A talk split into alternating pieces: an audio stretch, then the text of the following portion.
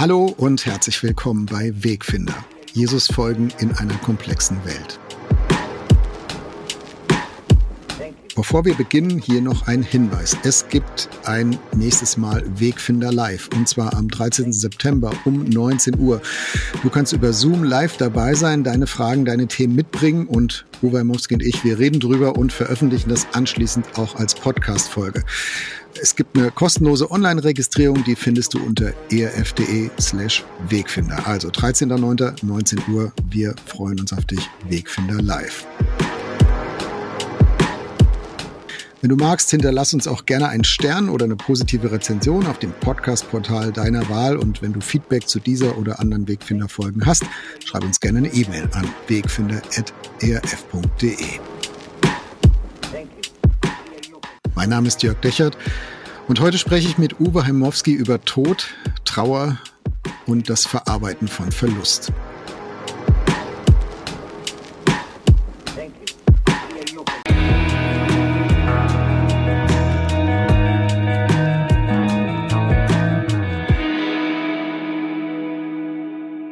Uwe und ich haben länger überlegt, ob es gut ist, dieses Thema Tod, Trauer, Verarbeiten, Verlust heute zu machen. Uwe hat ganz frisch einen Menschen verloren, der ihm viel bedeutet hat, seinen Bruder. Und wir haben uns überlegt, ob es unsere Art der Reflexion oder der Diskussion dient, wenn wir das unter dem Einfluss so einer, einer nahen, einer persönlichen Betroffenheit auch tun.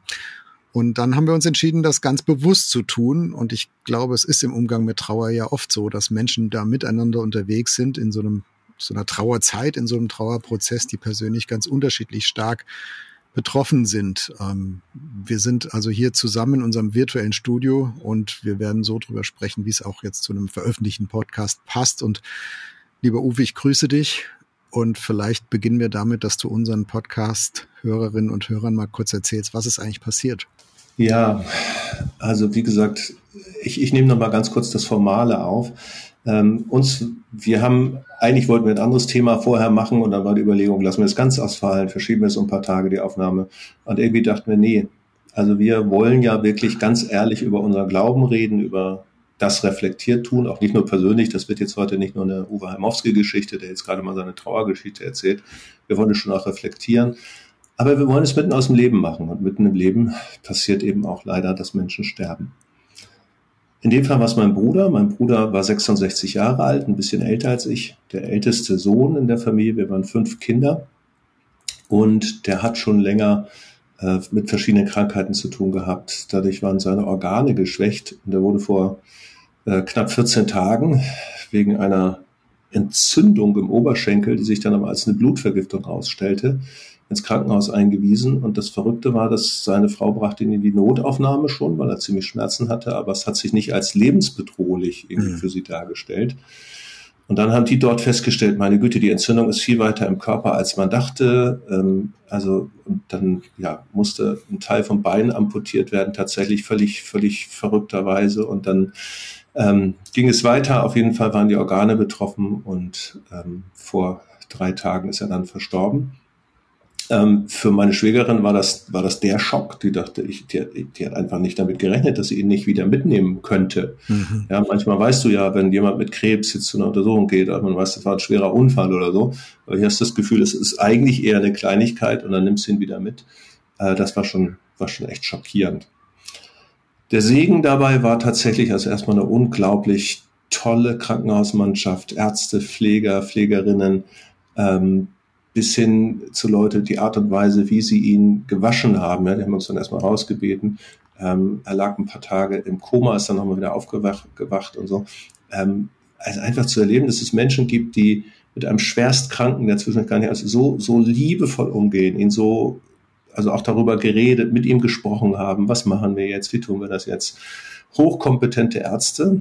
Es ging, die ganze Entscheidung war irgendwann auch die Frage tatsächlich, da sind die Organe ausgefallen.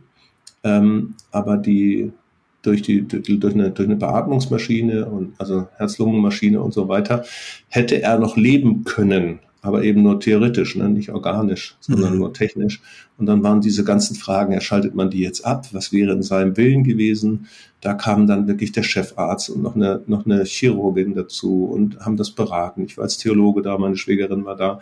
Ähm, also auch in dieser, dieser ganzen Frage des, welche Entscheidung triffst du jetzt über Leben und Tod, so kompetent begleitet zu werden, dann muss ich sagen, da merkt man in so einem Moment, wenn du einfach ein gutes Krankenhaus und ein gutes Team hast und Menschen um dich herum, das trägt schon unheimlich. Das nimmt den Schmerz erstmal nicht, aber das ist schon, ist schon echt der Wahnsinn.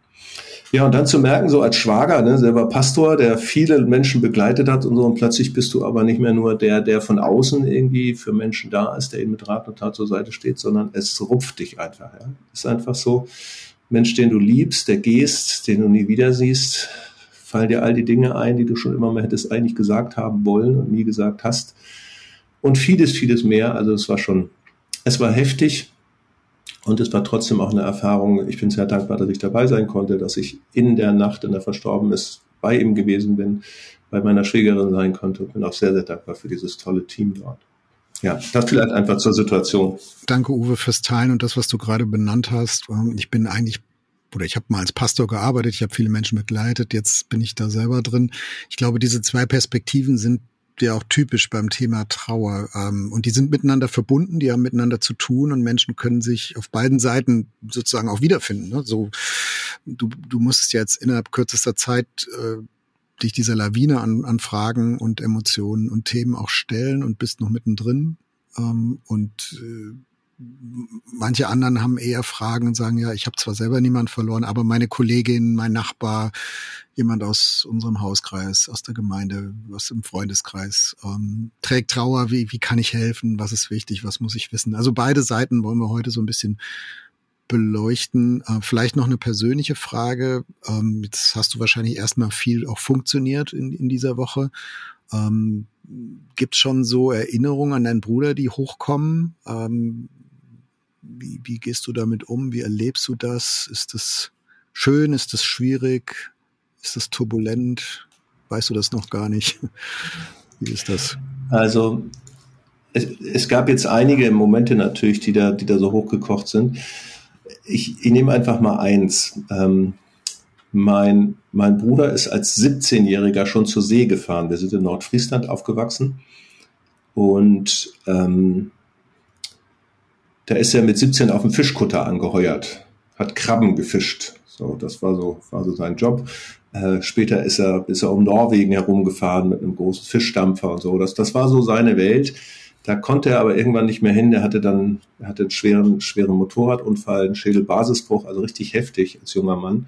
Äh, und das hat sich durch den Wind auf den Schiffen entzündet dann. Und also er konnte einfach diese Arbeit so nicht mehr machen.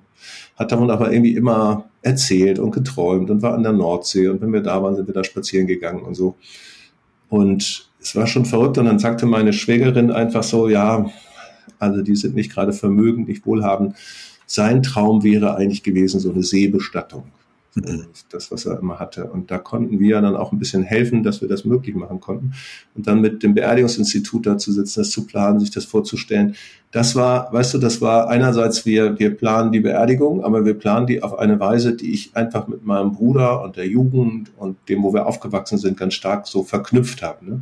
Und als dann klar war, wir haben alles besprochen, ich mache mich jetzt wieder auf den Weg nach Hause, bin ich erstmal die, die wohnt immer noch in Schleswig-Holstein, bin ich erstmal für mich einen halben Tag an die Nordseeküste gegangen und bin einfach spazieren gegangen, ja, habe Muscheln eingesammelt und den Möwen fotografiert und gebetet und geweint und da habe ich so gemerkt, ja doch, also diese für in, in dem Fall war es für uns einfach die, das Element der See, ne? so wenn du da vom Wasser kommst. Das kann für andere ja was ganz anderes sein, aber für uns war das so. Und ich, ich finde es richtig schön, dass wir das jetzt sogar bis hin zur Beerdigung so zusammenbinden können. Hm. Ja. Also die Erinnerungen, die man dann auch miteinander teilt, die sind so in, durch alles hindurch geflochten, was dann passiert. Und, und genau, äh, genau. Ja.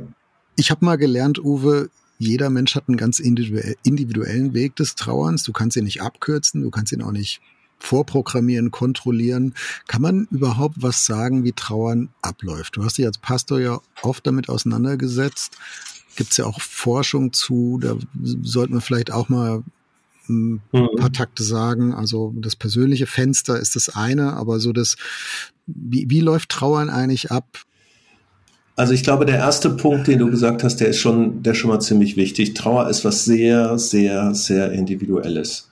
Die einen sind komplett in Tränen aufgelöst, die anderen haben das Gefühl, sie sind wie in einem Kokon gefangen, sind eher emotional kalt und haben dann das Gefühl, kann ich gar nicht richtig trauern oder so. Oder dann mhm. vergleicht man sich. Ich weiß noch mal von einem Ehepaar, die ganz schweren Schicksalsschlag hatten, eine Tochter verloren haben und, und die dann in den, in den äh, ähm, Zeichentrickfilm gegangen sind ins Kino und gelacht haben, weil wir einfach gesagt haben, wenn, wenn wir, wenn wir nicht uns irgendwie ablenken, dann drehen wir durch zu Hause.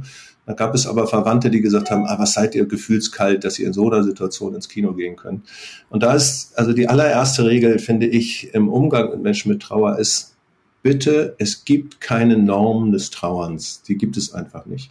Und das, was ein Mensch in diesem Moment braucht, ist das, was er braucht und nicht das, was der andere denkt, dass er braucht. Und was gar nicht, gerade gar nicht hilft, sind irgendwelche gesellschaftlichen Konventionen, so und so musst du dich jetzt verhalten, das und das muss jetzt sein.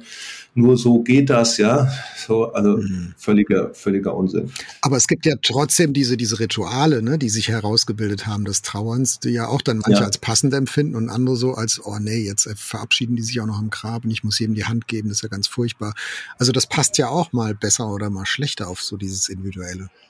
Ja, ja und nein. Also, weißt du, bei uns, in, bei uns in Nordfriesland ist so ein Ritual, die, das heißt wirklich so die Leiche versaufen. Da wird bei der Beerdigung wird einfach so viel gesoffen, das kannst du dir gar nicht vorstellen. Das wäre jetzt nicht mein Ritual, ne? So, mhm. aber für die, für, für den einen oder anderen Nordfrieser ist es befremdlicher, ähm, der, der äh, Psalm 23 am Grab zu lesen, als hinterher sich die Kanne zu geben.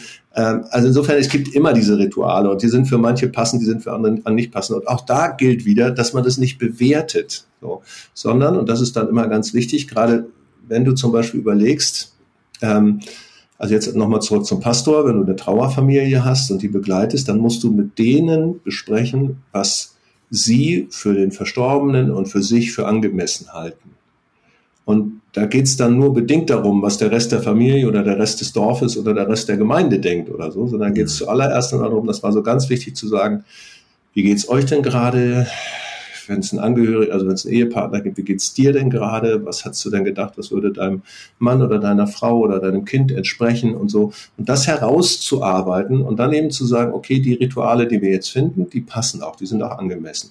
Und die können manchmal sehr, sehr liturgisch kirchlich sein, die können auch manchmal sehr frei sein. Ich habe mal jemand auf Helgoland, das war auch eine Seebestattung, bestattet und dann, dann war das wirklich so, jeder hatte noch einen Stein mit dabei und auf den Stein hat er Wünsche geschrieben oder so. Und das fanden die alle gut, das hat zu ihnen gepasst. Die waren überhaupt nicht religiös, mhm. aber das waren Abschiedsrituale, die waren für sie ganz gut. Also insofern der erste Teil zu deiner Frage, ja, Trauer ist sehr, sehr individuell und man muss es einfach auch ich sag mal, für Trauerbegleiter, für Freunde, für Angehörige, einfach zu sagen, erlaube dem anderen so zu trauern, wie er gerade ist und sei ihm dabei Hilfestellung, Ansprechpartner, nimm ihn in den Arm oder auch gerade nicht in den Arm, wenn er es nicht braucht, aber erlaub es dem anderen.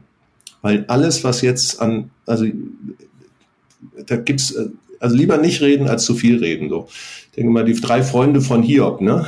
Mhm. Die, die waren super für ihn, als sie drei Wochen lang, äh, eine Woche lang einfach nur zugehört haben als er total fertig war. Die haben mit ihm geschwiegen. Das war richtig gut. Und dann haben sie angefangen, ihn zuzuquatschen und dann waren sie, dann war es vorbei. Ne? Man will dir dann oft auch irgendwie helfen, fühlt sich hilflos und dann sagt man halt irgendwas und das ist meistens doof. Aber auch da wieder, auch die Angehörigen sind ja hilflos. Ne? Also ich meine, das ist ja das Verrückte. Zum Schluss trauern ja alle. Ja, jeder trauert ja in irgendeiner Weise und dann auch da gibt es dann manchmal so eine Trauerhierarchie, weil ich näher dran bin, äh, kannst du mich nicht verstehen, du weißt ja nicht, wie ich trauer oder ja, also Kinder trauern ganz anders als Erwachsene und so. Und da muss man sich auch von verabschieden. Also da ist trauert keiner mehr oder weniger, es trauert einfach jeder für sich. Äh, und wo man da füreinander da sein kann, das ist einfach toll. Ja, wir haben jetzt sind eingestiegen mit, es ist sehr individuell. Du hast beschrieben, mhm. es kommt alles Mögliche hoch an Emotionen, ähm, Traurigkeit natürlich, äh, vielleicht auch Wut, vielleicht Dankbarkeit, alles Mögliche.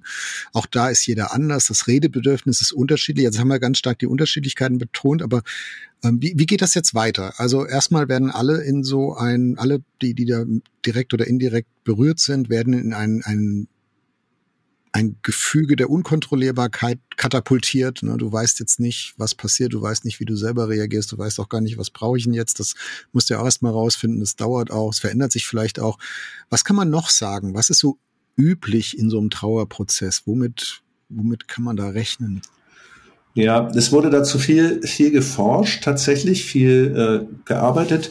Und ich selber bin ein ganz, ganz großer Freund von der Zürcher äh, Psychoanalytikerin und Trauerforscherin Verena Kast. Die hat an der Uni Zürich gelernt und die hat ein Buch geschrieben, das heißt Trauern. Packen wir in die Show Notes, genau. Ne? Und das Buch ist Trauern. Das ist ganz allgemein verständlich geschrieben. Das ist auch schon ein paar Jahre her. Das haben wir schon in meinem Studium durchgesprochen, als wir ein Seminar hatten zum Thema Trauern, Sterben, Sterbebegleitung. Äh, Finde ich bis heute unübertroffen tatsächlich. Und die Verena Kast ist ähm, ein bisschen beeinflusst in, in dem, was sie so beschreibt, von der Forschung von Elisabeth Kübler-Ross. Die ist unter Christen nicht unumstritten, so eher eine Esoterikerin, die hat auch manches gemacht zum Thema äh, ähm, also so Lichterfahrungen und so äh, Nahtoderfahrungen, Entschuldigung. Mhm. Da ist auch manches umstritten bei der Elisabeth Kübler-Ross. Aber die hat fünf Phasen bei Sterbenden begleit, äh, herausgearbeitet. Das war interessant. Also sie hat Sterbende begleitet, gesehen und gesagt, da gibt es verschiedene Phasen. Und dann hat die Verena Kass das mal genommen und hat geguckt, ja, gibt es denn vergleichbare Phasen auch bei Trauernden? bei den Angehörigen, bei, nicht nur bei den Sterbenden selber. Mhm. Und es gibt Leute, die reden, also das, der Fachbegriff dafür ist Trauerphasen. Und es gibt manche, die erkennen vier Phasen, manche fünf Phasen, manche sieben Phasen, aber es ist ja immer so dieses Schemata. Und die Verena Kast beschreibt mit vier Phasen ein Nacheinander von Erfahrungen, die unterschiedlich lang sein können, die unterschiedlich stark sein können, die ich aber wirklich richtig gut finde. Und als erstes, das die erste Phase nennt sie nicht wahrhaben wollen. Die zweite Phase, das Aufbrechen von Emotionen. Die dritte Frage, das Suchen und Trennen. Und die vierte Phase, den neuen Selbst- und Weltbezug. Und da würde ich gerne mal so ein bisschen, dass wir so ein bisschen das durchgehen, auch äh, von den einzelnen Phasen her. Ähm, und ich glaube, es ist ganz hilfreich, auch so ein bisschen für sich selbst als Selbstreflexion, äh, aber gerade auch wenn man andere begleitet und andere wahrnimmt, das wahrzunehmen. Also das Erste, das nicht wahrhaben haben wollen, ist einfach dieser, dieser Schockmoment. Ne? Mhm. Das kann doch jetzt nicht wahr sein. Das, das, also, und das, das ist beim Sterben, aber das ist auch, wenn du eine Diagnose kriegst, zum Beispiel, ne? Krebs. Das, das gibt's doch nicht. Also die haben sich bestimmt vertan. Noch Bei jeder Hiobs-Botschaft eigentlich, ne, gibt's so eine, so eine Phase, wo man sich so innerlich dagegen auflehnt und sagt, nö, das nehme ich gar nicht zur Kenntnis, das kann doch nicht sein.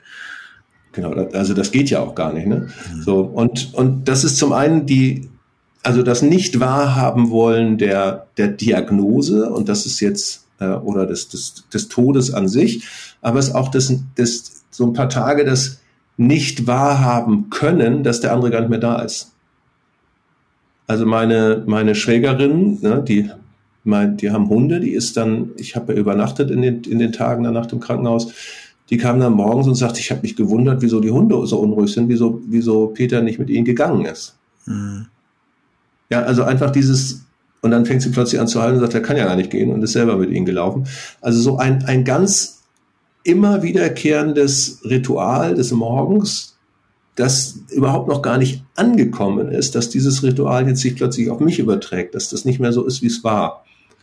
Ja, ich habe das, kennst du auch ähnliches, ich habe das erlebt, dass ich tatsächlich drei oder vier Monate, nachdem meine Mutter gestorben ist, habe ich mich manchmal dabei ertappt, dass ich ihre Nummer im Handy gesucht habe, weil ich sie anrufen wollte. Ich habe sie immer einmal die Woche angerufen und dann, ich hatte schon die Nummer, bis mir eingefallen ist, das geht ja gar nicht.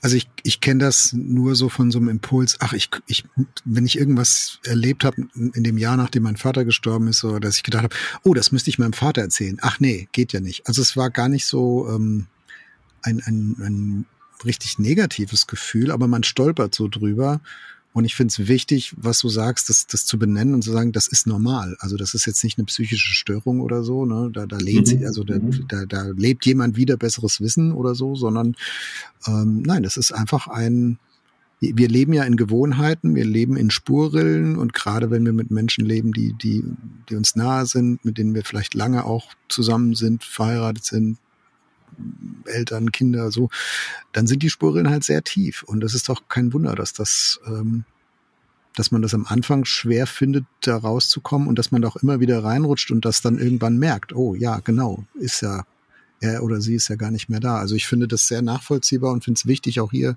in unserem Podcast das nochmal zu unterstreichen, dass das normal ist und nicht äh, ja, ja. Kein, kein, kein Fall für einen Psychiater oder so. Ähm, zu diesem nicht wahrhaben wollen gehört manchmal auch wirklich so eine Art Schockstarre. Also, und zwar wirklich körperlich auch, dass man richtig merkt, man ist, ist ganz angespannt, man wird total kalt und so. Das geht dann ein, zwei Tage. Also richtig eine körperliche Reaktion, auch wie auf einen Schock. Tatsächlich ein Schock. Mhm. Ähm, und da ist dann wieder ganz interessant, da, da hilft tatsächlich sehr, dass man als nahe Angehöriger sich ja um ganz viel kümmern muss. Du musst ja mit dem Beerdigungsinstitut Sachen planen, du musst ja Leute informieren, dann musst du relativ bald alle möglichen Dinge ummelden äh, und so weiter und so weiter. Ja, wenn man überlegt, was man heutzutage, ob du dich, du musst dich dann bei Facebook abmelden und sonst, sonst wo, also nicht nur irgendwo auf einem Amt. Also es gibt ja unglaublich viele Dinge, die aber tatsächlich in so einem Schockstarre-Modus auch durchaus hilfreich sind, weil du erstmal was tun kannst. Weißt du, du könntest von dir aus selber jetzt gerade mal gar nichts mehr bist total platt, bist völlig durch den Wind. Aber das muss ja erledigt werden. Und in der Regel gibt es da gerade durch Beerdigungsinstitute, ich habe also auch als Pastor über Jahre ein, zwei wirklich schlechte erlebt, also so ein bisschen lausig, ähm, aber fast immer hochprofessionell, ganz empathische Leute, die wissen genau, was sie tun, die wissen, was sie machen. Also das ist sowas, du kannst praktische Dinge tun und du hast jemand, der dich darin begleitet. Ne? Wenn du dann noch irgendwie Christ bist, kannst du auch mit einem Seelsorger Kontakt aufnehmen, der dich auch geistlich ein Stück begleitet, ne? der dann mit dir mal auch mal einen Text lesen kann, wo du selber nicht mehr die Kraft hast, die Bibel aufzuschlagen oder so.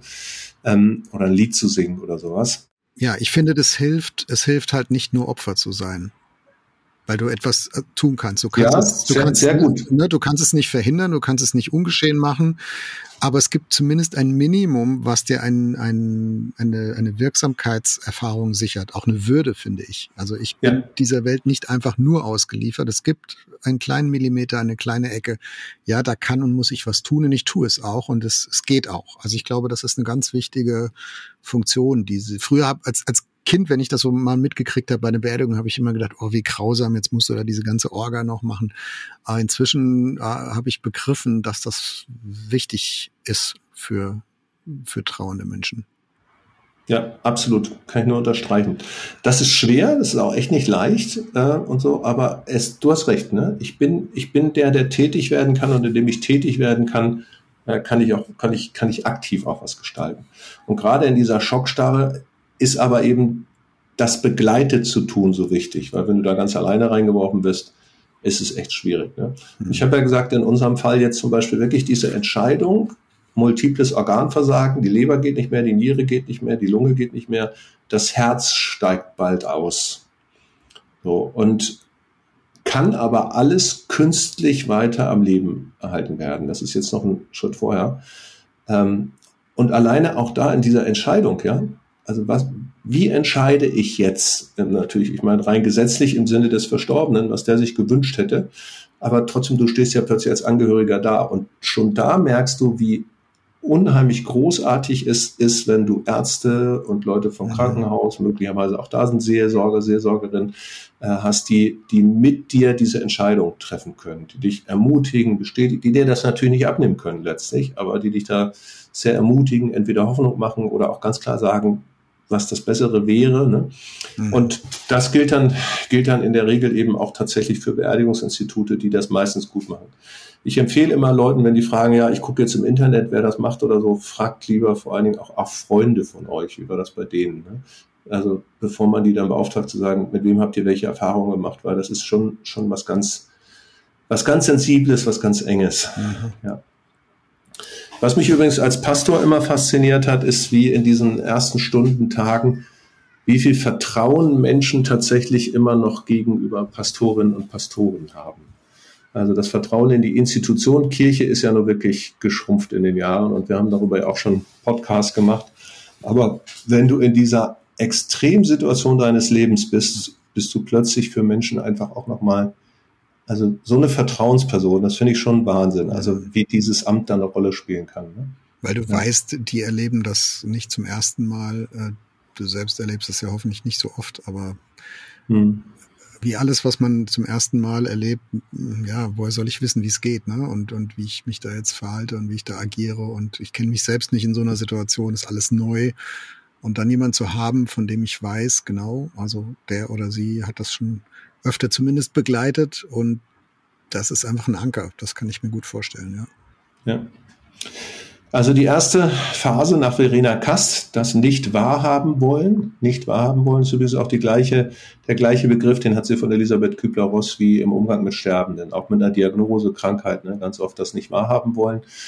Bei dem konfrontiert sein mit der Krankheit ist es dann häufig auch ein, ein geistliches Überkompensieren, ja. Da gibt's dann, gibt's dann also ein ganz normales, klares, sicher, Jesus sagt, wir sollen für Kranke beten. Es gibt auch die Zusage ja, dass er oder die, die Geschichten, dass er ganz viele Kranke gesund gemacht hat, aber es gibt dann auch so ein Überkompensieren, so jetzt muss ich da noch beten und hier noch beten und den Heiler noch haben und so weiter, mhm. was im Grunde genommen ein nicht wahrhaben wollen der Krankheit ist. Ein Greifen ja. nach dem letzten Strohhalm, ne?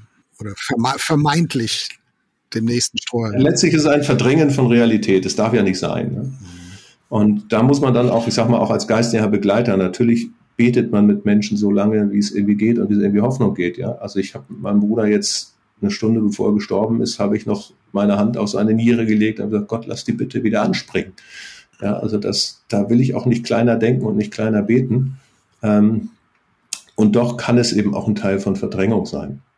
Das darf man ja nicht unterschätzen. Gehen wir mal zur zweiten Phase, also nicht wahrhaben wollen. Jetzt, jetzt ist es genau. eine Phase weiter, es ist angekommen, es ist unzweifelhaft. Ich habe es auch innerlich angefangen zu akzeptieren, ja, so ist das jetzt wohl. Was passiert als nächstes? Das nennt, das nennt Verena Kass den Aufbruch der Emotionen, den Aufbruch der Emotionen. Und klar, auch in den ersten Tagen, auch unter Schockstarre ist häufig viel Weinen und so. Aber dieser Aufbruch der Emotionen, der kann nach einem halben Tag, nach einem Tag, nach einer Woche, der kann auch noch später kommen. Aber diese Phase an sich ist dieses, dieses plötzlich ungeschützt in irgendwas reinlaufen. Du sitzt im Rad, du sitzt im Auto, im Radio kommt ein Lied und es flasht dich total. Du sitzt mhm. zu Hause, du äh, räumst deine Zahnbürste weg und daneben steht die Zahnbürste von einem geliebten Menschen und es rupft dich komplett, ja. Also da brechen Emotionen auf, die Wahnsinn sind. Und die Emotionen, die da kommen, das kann eben natürlich Trauer sein, einfach Traurigkeit, die sich in Weinen löst, aber Traurigkeit kann sich auch in einer unfassbaren Schwere, fast einer depressiven Schwere äußern. Traurigkeit kann sich in suizidalen Gedanken äußern. Mhm. Manchmal musst du mit Leuten ja wirklich auch sagen, wir räumen mal alle Tabletten aus dem Haus, die der Kranke hier hatte, weil, weil du nicht weißt, wie, wie so ein suizidaler Schub für einen Mensch aussehen kann. Also dieses Ausgeliefertsein den Emotionen und zwar gar nicht zu wissen, wann genau das jetzt passiert.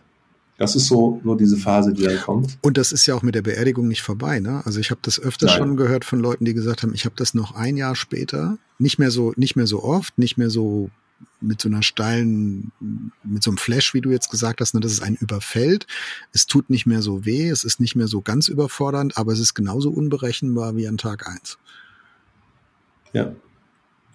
Und also mit der Beerdigung so ein bisschen, also ich sage manchmal, der, die Beerdigung ist wie so diese erste erste Phase, diese diese Schockphase und so dieses Funktionieren, dieses begleitet werden geht bis zur Beerdigung und man hat das Gefühl, mit der Beerdigung bist du erstmal boah, ein Stück erleichtert. Ne? Du, du hast, du hast mhm. irgendwie auch alles geschafft, was du hast was war. geschafft, genau, ja. Mhm. Genau. So, und danach kannst du jetzt nichts mehr schaffen. Jetzt kannst du die Wohnung aufräumen, jetzt kannst du ähm, überlegen, was da ist. Ja, es, es wird richtig, es ist erstmal eine Lehre. Mhm die Leute, die dir bis dahin nah waren, viele waren nochmal da, die müssen alle wieder zur Arbeit, die müssen wieder in die Schule, die haben ihren ganz normalen Alltag, du möglicherweise nicht, vielleicht musst du möglicherweise auch dann schon wieder in den Alltag, was jetzt kein Nachteil sein muss, dass man wieder was zu tun hat, ne?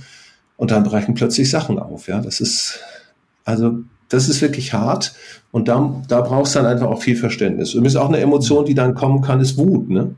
Dass die Emotion aufbricht zu sagen, ja, hätten die den doch anders behandelt, ja, so eine Scheiße. Oder die Sache vorher, die haben das nicht gesehen. Oder so. Also, weißt du, die Emotionen sind ja eben nicht immer nur so nette, aushaltbare, wie da ist jemand traurig, ich nehme ihn in den Arm und tröste ihn, sondern der, der kann dir auch mal sagen, lass mich in Ruhe, weißt du, so, und du denkst, okay, was soll das denn? Eine milde Verstimmtheit, eine milde Traurigkeit, das kann alles Mögliche sein. Ne? Also unser, unser ja. emotionales System gerät einfach in, in wie soll ich sagen? Genau, also da geht Energie rein und da passiert irgendwas und irgendwo sucht sich einen Ausgang und ich kann es gar nicht steuern. Da habe ich eine Frage, Uwe, und ja, vielleicht kannst du sogar sagen, wie du das jetzt im Moment so erlebst. Ich habe mich oft überfordert gefühlt, wenn ich so ähm, das bei, bei trauenden Menschen mitkriege, so emotionale Flash-Schübe, äh. Und ich selbst bin aber dann in solchen Fällen ja oft so weit von dem, von dem Verstorbenen weg oder der Verstorbenen, dass ich selber diese Emotionen gar nicht habe. Ähm, und jetzt will ich nicht innerlich nicht so so ne, sagen, jo, interessiert mich ja nicht, ich habe ja da keine Emotionen, aber ich kann die natürlich auch nicht teilen, ich empfinde die nicht. Also wie was wünschst du dir oder was wünschen Trauernde sich, wie andere damit umgehen, wenn sie selbst so diese, diese Emotionen haben? Also andere, die diese Emotionen für sich gar nicht haben und haben können. Aushalten. Ich glaube, das ist das Allerwichtigste, nicht bewerten. Also gerade zum Beispiel, weißt du, so diese milde Verstimmtheit oder dieses in Tränen ausbrechen und so, da haben wir alle dann den Trösterreflex. Wenn aber jemand dich dann anfährt, anfaucht, eher aggressiv reagiert, wenn jemand emotional total kühl ist und das alles, was unter dieser zweiten Phase passiert, bei dem innerlich abläuft und du es äußerlich nicht siehst, denkst du, ja, der ist aber kalt und so weiter. Also im Kopf den Schalter, der auf Bewertung einsteht, bitte auf Bewertung ausstellen. Das ist mhm. der entscheidende Punkt an dieser Stelle. Der andere ist so, wie er ist und nicht so, wie ich ihn gerne hätte und wie er sein soll. Und der will gar nicht, dass ich die gleichen Gefühle habe, der möchte nur, dass ich akzeptiere, dass er seine jetzt gerade hat. Ja, und das heißt ja nicht so zu tun, als wäre nichts. Also das habe ich auch gelernt, äh, dass das oft für trauende Menschen schlimmer ist als alles andere, wenn alle drumherum so tun, als wäre ja alles normal. Also das ist, glaube das ist, glaube ich, ein schmaler Grad, ne? zu sagen, ich halte deine Gefühle aus, ich signalisiere das auch äh, und ich tue nicht so, als, als wäre nichts, aber ich, ich bin auch selber, ich spiele auch nichts vor, ja, oder ich halte nicht dagegen oder irgendwie so. Also das ist, glaube mhm. ich, für Menschen, die die Trauer sozusagen indirekt miterleben, gar nicht so einfach, das da, dazwischen den Weg zu finden. Ja, und, und dabei ist auch so ein Punkt, also jetzt zum Beispiel ähm, die Brücke zu finden zwischen deinem Alltag, der ja weitergeht, und der Trauersituation der Angehörigen, der stärker Betroffenen. Mhm. Also wenn du zum Beispiel ein Freund bist, der ein bisschen weiter weg bist oder so, du kannst eine Brücke schlagen, zum Beispiel sagst, weißt du, da stirbt jemand und du gehst jetzt in Urlaub. Ja, super. Du hast jetzt die größte Party und der sitzt in Trauer. Du kannst eine Brücke schlagen und sagen, du, wir gehen in Urlaub und wir gucken uns mal die Urlaubsfoto an. Weißt du noch, ne, euer letzter Urlaub oder so? Weißt du, lieber das, was gerade in deinem Leben da ist, auch das Schöne, nochmal zum Thema machen, nochmal teilen, ähm, dann fließt zwar eine Träne und dann tut es zwar dem anderen auch weh, aber er sehnt sich ja genau nach dem und er gönnt es dir ja und er denkt ja, ich hätte das jetzt gerne auch erlebt und ich möchte ja nicht, dass du nicht in Urlaub fährst, sondern ich wäre einfach mit meiner Frau, mit meinem Mann, mit meinem Familienangehörigen auch in den Urlaub gefahren oder so. Also insofern diese Erfahrungen, die für den übrig gebliebenen ja, ich sag mal, heile gesund weitergehen, die anzudocken an das Erleben des anderen, das kann manchmal richtig hilfreich sein. Also gar keine Angst zu haben, ich darf jetzt nicht vom normalen Alltag reden, sondern im Gegenteil. Aber rede so, dass du weißt, dass das, was du davon erzählst, bei dem anderen ganz viel Emotion auslösen kann. Ich, das finde ich jetzt total hilfreich, Uwe, dass du das sagst. Und ich fand das auch immer hilfreich, wenn Trauernde mir gesagt haben, was sie brauchen und sagen, hier, du brauchst nicht das machen, ähm, mir würde das helfen. Also das da da offen drüber zu sprechen, das das fand ich oft am besten, als wenn man so hilflos daneben steht und irgendwie rätseln muss. Und ähm, klar, im Laufe der Zeit lernt man das ja auch, so wie wir es jetzt ja auch besprechen. Ne? Das sind ja mhm. Dinge, die in der Regel so sind, vielleicht auch nicht in jedem Einzelfall, aber deswegen finde ich das sehr hilfreich, dass du das hier nochmal so benennst. Was übrigens für den, für den ähm, die, die dritte Phase, die wird dann heißen Suchen und Trennen. Ähm, und da geht es auch um die Frage, was behalte ich, welche Sachen gebe ich weg und so. Ne? Das spielt da mit rein. Was in dieser Phase des Aufbruchs der Emotionen ganz wichtig ist, ist, dass man hier neben den formalen Entscheidungen, die man treffen muss, ja, Beerdigung, Abmelden von Dingen und so weiter, dass man in diesen ersten, je nachdem, weiß ich nicht, das gibt ja auch keine Regel, sind keine sechs Wochen oder so, an diesen ersten Wochen, wo man merkt, man ist so sehr, sehr emotional, dass man da keine richtungsweisen Entscheidungen trifft. Da verkauft man nicht das Haus, da so, sondern, weißt du, da, da musst du erstmal wieder in den Zustand kommen. Und wenn du Leute dann noch ein bisschen berätst, auch zu sagen, komm, mit dieser Entscheidung warten wir jetzt mal noch ein mhm. bisschen oder so. Mhm. Das, glaube ich, ist auch noch ganz wichtig. Manche überkompensieren ja dann so ein bisschen im Aktivismus ne? und fangen dann an, genau. rechts, links was zu, zu entscheiden und drauf los. Und das ist oft dann vielleicht nicht so weise, was da inhaltlich bei rauskommen kann. Ja. Also dritte Phase, sortieren und trennen. Das, also du hast schon gesagt, das hat was mit Äußerlichkeiten zu tun, Dinge aufheben und weggeben. Äh, hat wahrscheinlich auch was mit Innerlichkeiten zu tun, oder? Suchen und trennen, das ist so ein bisschen dieses aktive zu sagen, okay, ähm, ich sage das jetzt mal ich, aus der Sicht einer Witwe, ne? So, ich schaue mir nochmal seine Anzüge an. Ich schaue schau mir die Urlaubsbilder an. Ich schaue mir den Hobbykeller an. Ich schaue mir diese ganzen Dinge nochmal an. Also ich mache mich richtig auf Spurensuche nach dem Verstorbenen. Was hat ihn ausgemacht? Was ist da? Ähm, das sollte man nicht sofort machen. Das kann man, also Bilder angucken, das kann man alles sofort machen, aber so ein bisschen tiefer auch einsteigen. Ähm, und dann damit verbunden ist diese Frage, wovon trenne ich mich auch sehr bewusst? Also was verschenke ich? Was, manches ist ja testamentarisch geregelt, da ist dann sowieso nochmal eine ganz andere Geschichte. Aber wenn es darum geht, zu sagen, also welches, welches Buch, welche Erinnerung, welches Kleidungsstück, was kriegt wer, welche Blume, wenn ich alleine mit den Haustieren nicht mehr zurechtkomme, wem hätte er sich gewünscht, dass das, dass das geht? Ähm, wenn da zwei Autos waren, will ich das einfach nur verkaufen oder will ich eigentlich, dass seine Lieblingsnichte damit fährt? Wenn da so noch ein Fahrrad steht oder was auch immer. Es gibt ja unglaublich viele Dinge, die auch da sind. Also ganz äußerliche Dinge. Und die in Ruhe zu sichten und bei manchen zu sagen, die will ich sehr bewusst behalten also auch nicht einfach alles, manche Leute sind ja radikal, ich schmeiß alles raus, dann habe ich mhm. keine Erinnerung mehr. Das funktioniert nicht, ja. Also das, die Erinnerung kommt so oder so. Es macht die Trauer nicht weniger tief, ja. Mhm. Ja, und da ist meistens auch ganz hilfreich, mal mit einem Freund, einer Freundin, mit jemand, der einem nahe steht, die Dinge durchzugehen. Wenn man Familie hat, mit den Kindern die Dinge durchzugehen, auch gemeinsam. Welche Erinnerung habt ihr, wenn ihr vom Papa ein Kleidungsstück mitnehmen könntet? Welches würdet ihr nehmen? Ja, so, ähm, wenn ihr vom Papa oder wenn ihr von Mama ein Erinnerungsstück haben wolltet, ne, was wäre das, was ein Stück Schmuck, wäre das eine Vase, die euch immer so toll gefallen hat als Kinder oder so. Und meistens reichen da ganz wenige Dinge, das sind gar nicht so viele, mal ganz unabhängig vom eigentlichen Erbe oder so. Mhm. Äh, und dieser, dieser Prozess, der hat sehr, sehr viel mit, mit ähm, äußeren Dingen zu tun, wirklich zu suchen, was macht die Person alles aus und sich ganz aktiv zu trennen. Es hat aber natürlich auch emotional damit zu tun. Uwe, wo wir gerade so bei, bei äh, Vorstellungen sind, was hätte der oder die Verstorbene sich gewünscht, ähm, gibt es das auch, dass man, also dass einen das bindet? Also es gibt ja manchmal Menschen, die sagen, was, was ihr nach meinem Tod macht, ist mir egal, ja, müsst ihr wissen. Und das entlastet ja erstmal alle. Aber es gibt ja auch Menschen, die sehr genaue Vorstellungen haben, das auch die anderen wissen lassen. Ne? Also das soll mal die Tante kriegen und das und bitte verkauft nie das Haus und solche Dinge. Ähm, und jetzt ist die Person tot und jetzt fühle ich mich unfrei, da anders zu entscheiden, aber die, den, den, den Wunsch des Verstorbenen kann ich auch nicht umsetzen. Also gibt's gibt's da auch so, so Bindungen, in die man reingerät und von denen man sich dann auch trennen muss? Ja, also eine, eine Sache ist zum Beispiel, ich erzähle das an einem ganz sehr persönlichen Beispiel. Ähm, meine Mutter hat darauf bestanden, anonym beerdigt zu werden. Das hat damit zu tun, dass sie nicht wollte, dass sie uns Kinder verpflichtet, hinter ihr Grab zu pflegen, weil wir sowieso ganz woanders wohnen. Und bevor das verlottert, wollte sie lieber auf so, einem, so einer schönen Blumenwiese ganz anonym. Mhm. Ähm, und ganz ehrlich, ich habe mich darüber richtig geärgert. Und äh, mein Vater, der noch lebte, der hat das dann auch so durchgesetzt. Und ich dachte, ich finde, ich finde das falsch. Ich finde es falsch. Ich möchte gern wenigstens ein Schild mit ihrem Namen hier haben. Ja, die kann, ich muss keine nicht mal eine Grabstelle geben, weil ich möchte da irgendwann hingehen und ihren Namen lesen. Und dieses Grab ist nicht für sie, sie ist nämlich tot. Es ist für mich und für ja, dich ja. und für uns. Genau, es ist so. für die übrigbleibenden.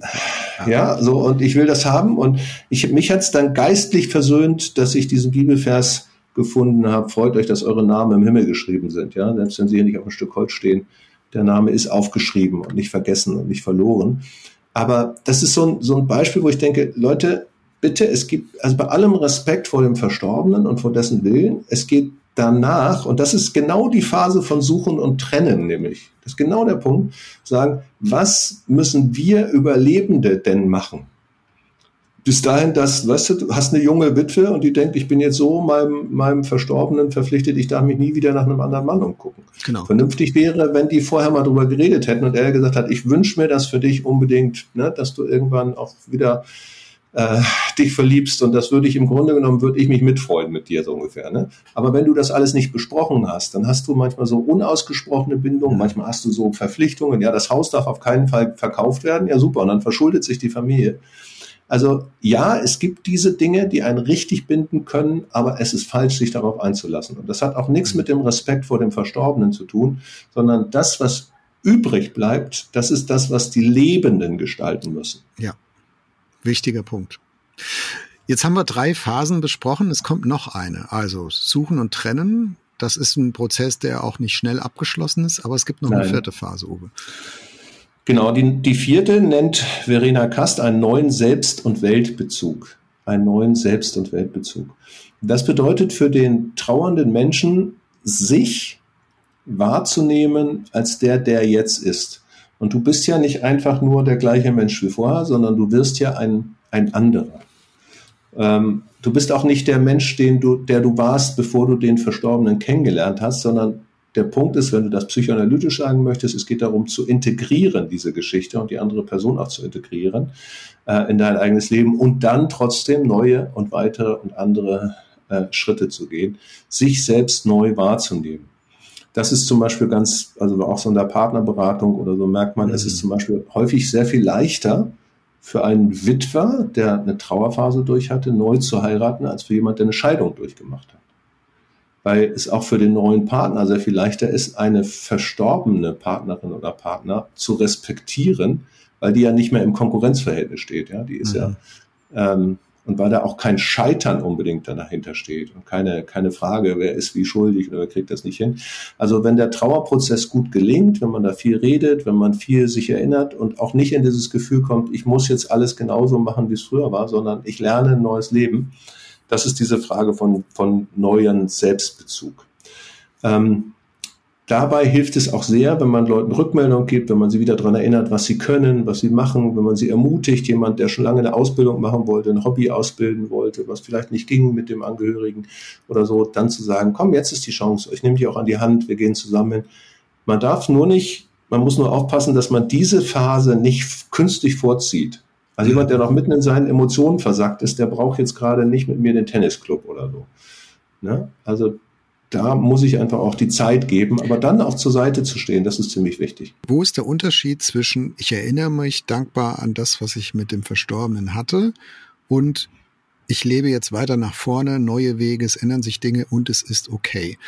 Ähm, also ich kenne auch Leute, die, die vor über zehn Jahren jemanden verloren haben, wo ich ein Gefühl habe, die stecken da fest, die kommen da nicht durch, die schaffen das nicht sozusagen dieses nach vorne leben, anders weiterleben, positiv zu bejahen, sondern die drehen immer wieder die Kurve rückwärts und ach, aber damals und es war doch so und so und also, und das ist mehr als nur, ich erinnere mich daran und es kommt mal mhm. so gefühlsmäßig hoch, sondern es ist wie so eine, wie so ein Gummiband, was die festbindet an, an der Person, die nicht mehr da ist und nicht zulässt, dass die, dass die weiter nach vorne leben können.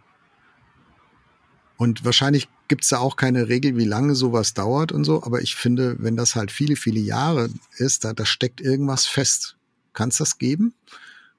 Ja, das kann es geben. Das kann sich auch richtig zu einer, zu einer psychischen Krankheit, zu einer Art Lähmung auswachsen. Ja, ich habe als Zivildienstleistender 1990 Kleiderspenden für die Heizarmee eingesammelt. Und einmal bin ich mit einem VW-Bus da vorgefahren bei Leuten, die sich gemeldet haben. Das bekamen dann Obdachlose äh, war ich bei einer Frau, die hat mir Sachen gegeben, die waren 35 Jahre alt.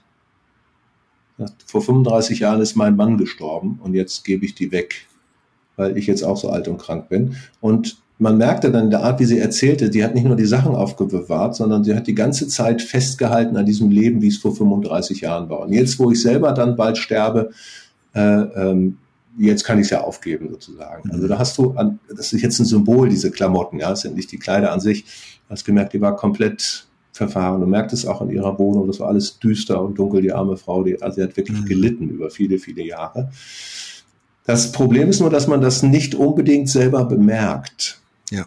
Ja, so. Und ähm, der Trauerbegleiter, der Seelsorger, der Familienangehörige, der Freund, die Freundin, all diejenigen brauchen großes Gespür dafür zu sagen, hey, wir drängen dich nicht, wir pushen dich nicht, wir nehmen deine Trauer ernst, wir nehmen deine Gefühle ernst, aber wir nehmen auch Signale wahr, wenn du vielleicht zum ersten Mal so wieder sagst, irgendetwas anderes interessiert dich, dann komm, dann gehen wir auch mit dir, dann gehen wir mit dir raus, dann dann, dann unterstützen wir dich. Suchen dabei. wir was Neues, ne? genau, wir unterstützen dich dabei. Und deswegen ist dieses, finde ich das auch so schön formuliert, neuer Selbst- und Weltbezug, nämlich neben dem sich selbst als der Mensch, der diese Jahre mit dem anderen verbracht hat, aber jetzt eben übrig geblieben ist und diese Geschichte irgendwie integrieren muss in sein Leben, ist das eine. Und das zweite ist, der ja aber eben nun auch ganz anders gegenüber der Welt auftreten muss. Kann sein, dass sich der Freundeskreis komplett verändert, weil sie nur über die eine Person hauptsächlich liefen. Mhm. Ja, manchmal hast du ja als, du bist als Paar meinetwegen mit Leuten befreundet, aber eigentlich ist es mehr die Freundin der Frau und die Männer, die ertragen sich halt oder andersrum. Ähm, und wenn der, wenn der treibende Punkt fehlt, ne, brich, brechen auch diese Freundschaften weg. Der soziale Kreis ist plötzlich anders. Du bist in einer Gemeinde, wo du bisher das Gefühl hast, hey, alles ist cool, alles geht sehr gut, aber plötzlich bist du der einzige Trauernde und hast einfach keinen Bock mehr auf Lobpreis. Äh, wo, wann gehst du nicht mehr hin oder so, ne? Also ganz vieles von, von Weltbezug kann dir wegbrechen. Und diese Phase des gesunden Trauerns führt eben dazu, dass ich einen neuen Bezug zur Welt bekomme. Und da brauchst brauchst oft Hilfe, ja. ja. Also jetzt haben wir vier Phasen besprochen: äh, das nicht wahrhaben wollen, den Aufbruch der Emotionen, das Suchen und Trennen, der neue Selbst- und Weltbezug. Verena Kasts Buch ist in den Show Notes. Das meiste von dem, Uwe, was wir jetzt besprochen haben, würden wir doch würde für alle Menschen gleich gelten, egal ob du äh, an Jesus glaubst oder nicht, ob du Gott vertraust oder nicht. Das hat ganz viel mit unserer menschlichen Psychologie zu tun, wie wir gebaut sind, wie wir ticken, wie wir mit Trauer und Verlust umgehen. Jetzt ist in den letzten Minuten von unserer Podcast-Folge für mich nochmal so eine Frage, über die ich auch nochmal mit dir reingehen wollen würde. Trauern Christen eigentlich anders als andere? Also gibt's aus dem Glauben heraus Ressourcen? Gibt's da Hilfestellungen, die das Trauern einfacher machen oder anders machen? Was würdest du sagen? Also was natürlich der, der absolute Hammer ist, ist dieses, wenn ich es glauben kann, dass Christus auferstanden ist. Ja, 1. Korinther 15, das ist ein Jubelkapitel von Paulus, Christus auferstanden. Und dann schreibt er diesen wahnsinnigen Satz, der Tod ist verschlungen vom Sieg, Tod, wo ist dein Sieg, Tod, wo ist dein Stachel? Ähm, ich komme gleich noch ein bisschen auf eine zweite Ebene. Aber die erste Ebene ist doch erstmal, wenn ich weiß, dass dieser Tod hier nicht das letzte Wort ist, nicht die letzte Begegnung, dass ich die Person wiedersehe, dass ich mit ihr zusammen sein kann, dass es eine Hoffnung gibt, dass da noch mal was kommt und und weil Christus auferstanden ist, ja, glaube ich an die Auferstehung, weil er das ist. Also ich meine, das gibt eine eine so wahnsinnige Hoffnung zu sagen, da kommt noch mal was, da kommt ein Wiedersehen. Es ist ein Loslassen eben nicht für für immer. Und das, glaube ich, ist etwas unglaublich Großes. Man muss nur aufpassen, dass man dabei dann nicht so dahin kommt und sagen, jetzt, ich habe ja bei der Heizarmee gearbeitet und da der William Booth, der Heizarmee-Gründer, hat bei Beerdigungen keine Trauer zugelassen im Sinne von, man durfte nichts Schwarzes tragen. Man hat eine mhm. weiße Armbinde gehabt und es wurde Jubellieder gesungen, weil wir ziehen jetzt jubelnd in den Himmel, derjenige, der ist uns einfach nur vorausgegangen. Und dann muss ich sagen, nee, nee, der Tod, der hat schon einen Stachel und was für einen. Ja, und wenn ich, wenn ich, ich kann sozusagen christlich trauern im positiven Sinne, weil ich eine wahnsinnige Hoffnung habe. Ich kann aber auch christlich trauern im negativen Sinne, indem ich die Realität komplett ausblende. Ja, genau. Der, der, der Trauerweg, den wir beschrieben haben, der bleibt ja trotzdem wichtig für mich als Mensch in dieser, in dieser Welt, der ich halt hier noch zu Hause bin. Genau. Und die eindrücklichste Szene für mich, die, die es dazu gibt, ist ähm, in Johannes 11, gibt es diese Geschichte von Maria und Martha und ihrem Bruder Lazarus. Mhm. Die ist eine Auferweckungsgeschichte. Jesus geht dahin, Lazarus ist gestorben, liegt in, in den Tüchern und riecht schon und so und Jesus auferweckt den Lazarus. Ja, er berührt ihn und sagt, er soll aufstehen und Lazarus wird tatsächlich von den Toten zurückgeholt. Eine Wahnsinnsgeschichte. Aber die fängt ganz anders an. Maria und Martha treffen Jesus und sagen ihm, Johannes 11, Vers 35, du, der, den du lieb hast, ist gestorben. Und dann heißt es da im alten Lutherdeutsch, und Jesus ging die Augen über.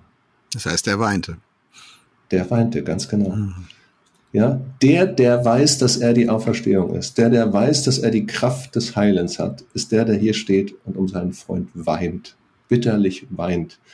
Und ey, wenn Jesus schon über den Verstorbenen weint, dann muss ich mich nicht in eine Euphoriewelle hineinbeten, die komplett an der Realität mhm. vorbeigeht, sondern weil ich hoffe, weil ich um die Auferstehung weiß, kann ich ja gerade das, was hier an Stachel und Schmerz und Leid und Kaputtheit und Elend und Verzweiflung und Wut und was alles da ist, das kann ich aushalten. Und mein Herr hat mich das gelehrt, wie man das machen kann. Und die Geschichte von Lazarus finde ich dafür beispielhaft. Also insofern sind christliche Beerdigungen doch ähm, auf der einen Seite ein Tool, ein Werkzeug, die mir helfen, so wie wir es beschrieben haben, in meinem Trauerweg durch notwendige Stationen auch durchzugehen. Und gleichzeitig ist eine christliche Beerdigung auch ein Hoffnungsfest, weil es was nach vorne, also weil es nach vorne zeigt und sagt, genau, in dieser Welt ist es so, aber diese Welt hat nicht das letzte Wort, aber der Tod hat nicht das letzte Wort. Es ist, es ist, da geht etwas zu Ende, aber es bricht auch etwas Neues auf. Und ich, also ich habe jetzt so und so Beerdigungen schon erlebt, ne? aber die guten, äh, in Anführungszeichen guten Beerdigungen waren welche, wo beides beides in der, in, im vollen Gewicht auch, auch drin lag. Ja. Und dann gibt es natürlich noch eine Sache, ähm, ist natürlich leicht zu wissen, dass derjenige, der war jetzt Christ, der war gläubig, der ist Jesus nachgefolgt und der freut sich auf den Himmel und wir auch. Was ist denn jetzt aber mit den anderen, denen die nicht glauben konnten, die nicht glauben wollten, die eine andere Religion haben, die wie auch immer? Was ist denn mit denen? Und dann stehst du da und fragst dich natürlich, ne, sind die jetzt in der Hölle, sind die irgendwo? Ähm, und was ich, was, das war ich habe ja auch schon meinen, meinen jüngeren Bruder verloren und mhm. was für mich damals eine ganz intensive Erfahrung war, war einfach, also zu wissen, das muss ich nicht wissen. Das weiß aber der gute Gott.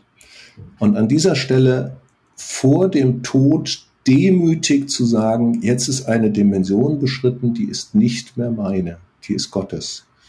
Und dieser Gott ist liebevoll, dieser Gott ist gerecht, dieser Gott ist gut, dieser Gott weiß, auch den Zusammenhang zwischen dem Guten und Schlechten des Verstorbenen, der kennt seine Geschichte, der ist sein Schöpfer, der ist und so weiter. Also für mich ist es ein ganz tiefes, ich habe, also ich freue mich über die Gewissheit von den Leuten, die gewiss mit Jesus sterben, in die Auferstehung hinein. Und ich bin unfassbar demütig gegenüber der Situation von Menschen, bei denen ich das so nicht wissen kann, sozusagen, ähm, aber mit einem tiefen, tiefen Vertrauen, dass der gute Gott, der gerechte Gott es gut und gerecht machen wird. Mhm. Und ich es nicht enträtseln muss. Genau. Uwe, in dieser Folge frage ich dich nicht, was nimmst du mit aus unserem Gespräch? Ähm, was möchtest du aus dem heraus, was du jetzt diese Woche gerade so erlebst, ähm, aus dem heraus, was wir besprochen haben, was möchtest du jemandem mitgeben, der uns zugehört hat und von Trauer berührt ist, entweder weil er oder sie selbst jemand verloren hat oder ganz nah dran ist, vielleicht äh, ein Arbeitskollegen oder eine Freundin, äh, die jemand verloren hat. Ähm, kannst nochmal dein, dein Spotlight, dein, dein Highlight auf eine Sache richten, die dir wichtig ist, nochmal mitzugeben? Zwei Dinge sind's.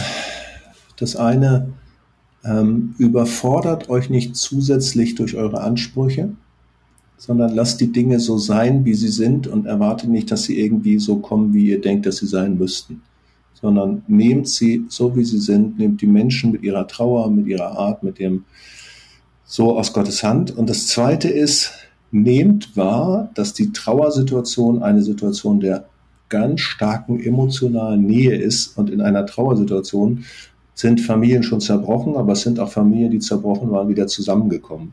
Das kann auch eine Chance der Heilung sein, der Annäherung. Das darf man auch nicht überfordern, immer zu sagen, ich nehme alle mit hinein und vielleicht merken wir über dem gemeinsamen Schmerz, dass wir uns eigentlich ja doch noch lieben, dass da doch noch irgendwie ein Funke ist. Also diese, diese tiefe Emotionalität, diese tiefe Zerbrechlichkeit, vorsichtig auch als eine ganz große Chance von neuen Beziehungen und neuer Nähe wahrzunehmen, das, das wünsche ich halt. Mhm. Und dann kann auch alles mögliche Gute am Ende irgendwie mhm. draus wachsen.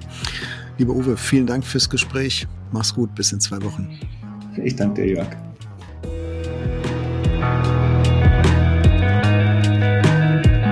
Das war Wegfinder. Jesus folgen in einer komplexen Welt. Was nimmst du mit aus dieser Folge? Schreib uns gerne eine E-Mail an wegfinder.erf.de. Und wenn es dir gefallen hat, empfehle uns deinen Freunden weiter. Wegfinder ist ein Podcast von ERF der Sinnsender. Mehr Podcasts von uns findest du unter erf.de slash podcasts und natürlich bei Apple, Google oder Spotify.